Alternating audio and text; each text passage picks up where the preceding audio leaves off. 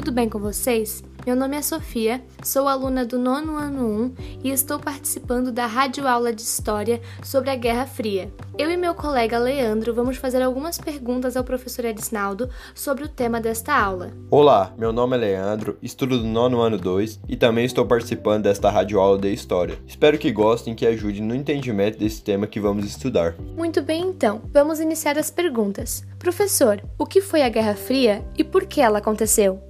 Olá, tudo certinho? Então, quero agradecer a você, Sofia, a você, Leandro, que são alunos que representam as turmas do nono ano e que aceitaram participar dessa nossa rádio aula de história.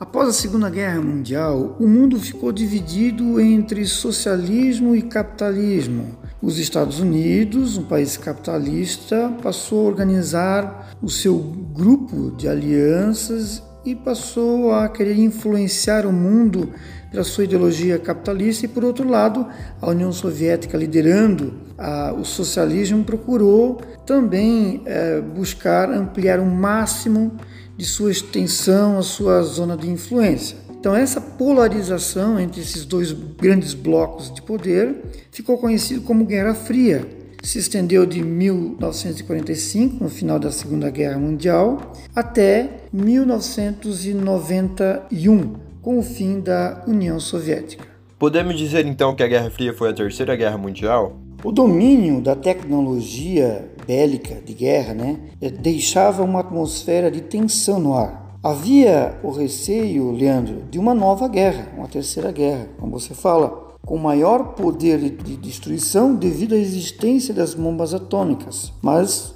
felizmente não chegou a acontecer. Parece que nos bastidores haviam preparativos para isso. Por exemplo, os americanos colocaram em prática a doutrina Truman, conjunto de medidas com o objetivo de restringir a influência soviética no mundo. Criaram o Plano Marshall para a reconstrução e recuperação econômica da Europa Criaram ainda a OTAN, Organização do Tratado Atlântico Norte.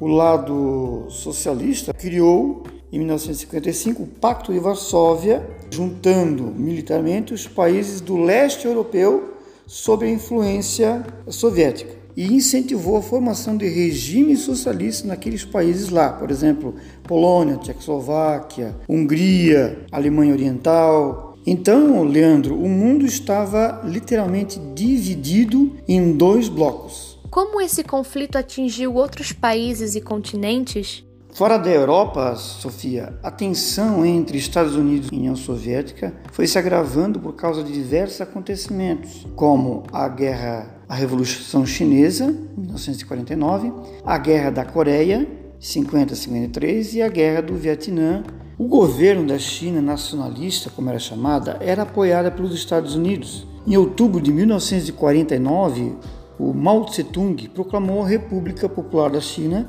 assumindo o poder político através da Revolução Chinesa. Com a Revolução, mais de 700 milhões de pessoas passaram a viver sob o regime socialista. Então, na época da Guerra Fria, isso acirrava as disputas entre as duas superpotências. Na Coreia, depois da Segunda Guerra Mundial, em 1948, ela foi dividida em dois países: Coreia do Norte, socialista, né, dominada pela União Soviética, e a Coreia do Sul, capitalista, sob a influência dos Estados Unidos. E iniciou quando tropas norte-coreanas ultrapassaram a fronteira dando início à invasão da Coreia do Sul. Essa guerra foi uma das primeiras manifestações da bipolarização que caracterizou o mundo no período da Guerra Fria. Outro caso parecido foi a Guerra do Vietnã. O Vietnã, após a, a Segunda Guerra Mundial, ficava dividido em duas partes: o Vietnã do Norte, sob o controle comunista, e o Vietnã do Sul, sob o controle do governo capitalista. A partir de 1964, os Estados Unidos entraram na guerra e bombardearam o Vietnã do Norte, o lado comunista. É verdade que os russos enviaram uma cadela para o espaço antes dos americanos enviar o homem para a Lua? É verdade, Leandro. Em novembro de 1957, a cadela Laika se tornou o primeiro animal lançado na órbita da Terra, abrindo caminho para as viagens espaciais humanas nos anos seguintes. Horas após o lançamento, Laika morreu por superaquecimento. Depois da Laika, a União Soviética enviou mais 12 cães para o espaço, dos quais cinco voltaram vivos à Terra.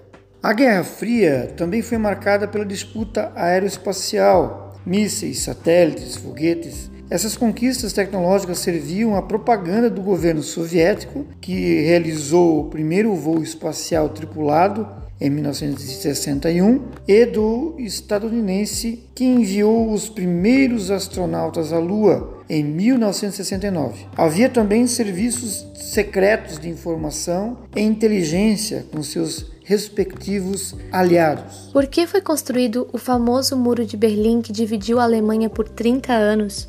O Muro de Berlim, Sofia, se transformou no principal símbolo da Guerra Fria. Após a Segunda Guerra Mundial, a Alemanha foi dividida em duas: Alemanha Oriental, influenciada pelo governo socialista, e Alemanha Ocidental, eh, influenciada pelo governo capitalista. Foi construído no ano de 1961 e derrubado 28 anos depois, em 1989. O muro dividiu a cidade de Berlim, na Alemanha, em duas, a fim de evitar a imigração da população do lado oriental, do lado socialista, que queriam ir para o lado capitalista, o lado ocidental. A Alemanha Oriental já havia, que era um país, havia perdido cerca de 10% da população por causa dessa imigração. Então os socialistas fizeram esse muro para evitar essa imigração e dividiu a cidade em duas partes. O muro media 155 quilômetros de comprimento. Estava defendido por grades com alarmes, cercas elétricas e arames farpados, pontilhado por mais de 300 torres de observação, patrulhadas por cães de guarda e soldados bem armados. Estes tinham ordem de atirar para matar em qualquer pessoa que tentasse atravessar. Porque a década de 1960 foi conhecido como os Anos Rebeldes. A década de 1960, Leandro, foi marcada por vários movimentos sociais, protestos, mobilizações em todo o mundo, tanto em países capitalistas como em socialistas. Por isso, esse período é chamado de Anos Rebeldes. Por toda parte, diferentes grupos expressavam seu inconformismo com o momento histórico e apresentavam diferentes projetos de sociedade. Nos Estados Unidos, por exemplo, ganhou força a luta contra a guerra no Vietnã, Existia o movimento da contracultura, o surgimento do feminismo e os movimentos civis em favor dos negros, homossexuais, Black Power, Gay Power e pela igualdade de estatuto entre os gêneros. Os movimentos como os dos hippies contra a Guerra Fria e do Vietnã também chamava-se de Revolução dos Hábitos entre os jovens, espalhou-se o uso de mini-saias pelas mulheres, de cabelos compridos pelos homens e de roupas coloridas por todos. Com isso, eles procuravam expressar a diferença que existia em relação aos valores mais antigos e exaltar a liberdade individual. A música tornou-se importante veículo de protesto. Os meios de comunicação, a indústria fonográfica e os grandes shows e festivais garantiam acesso a cantores e bandas do mundo todo, como Beatles, Rolling Stones, The Doors e músicos como Bob Dylan traduziam os anseios dos jovens. No Brasil, Elis Regina inaugura a música popular brasileira, a MPB. Assim, encerramos com a última pergunta. Quais as lições que a Guerra Fria deixa para nós hoje? Acho, Sofia, que a juventude dos anos 60 inspira até hoje movimentos sociais, políticos e culturais. Eu acho que fica essa rebeldia né, de questionar a ordem vigente, a polarização, capitalismo e socialismo, e apresentava uma sociedade alternativa com liberdade, tolerância, respeito às diferenças, não aos padrões impostos pela sociedade, ao autoritarismo, e a defesa do amor e a paz Acho que precisamos dessa uh, rebeldia, de coragem, de mostrar a nossa identidade, a nossa autenticidade, sem medo de mostrar quem somos, sem precisar de, de seguir padrões que a sociedade estabelece. Acho que essa Guerra Fria ainda acontece nos discursos de ódio da internet, nessa disputa ideológica entre esquerda e direita, nessa polarização que ainda está presente entre nós. É isso aí, pessoal. Espero que tenham gostado. Obrigado ao professor Edisnaldo pelos esclarecimentos e agora vamos resolver a atividade. Tchau e até a próxima. Encerramos a nossa rádio aula. Esperamos ter ajudado no entendimento e aprendizagem dos conteúdos de história. Não deixe de conhecer o nosso podcast Rádio Aula e acessar o nosso site www.webradiotempodeaprender.com.br e conferir a nossa programação. Tchau, bons estudos!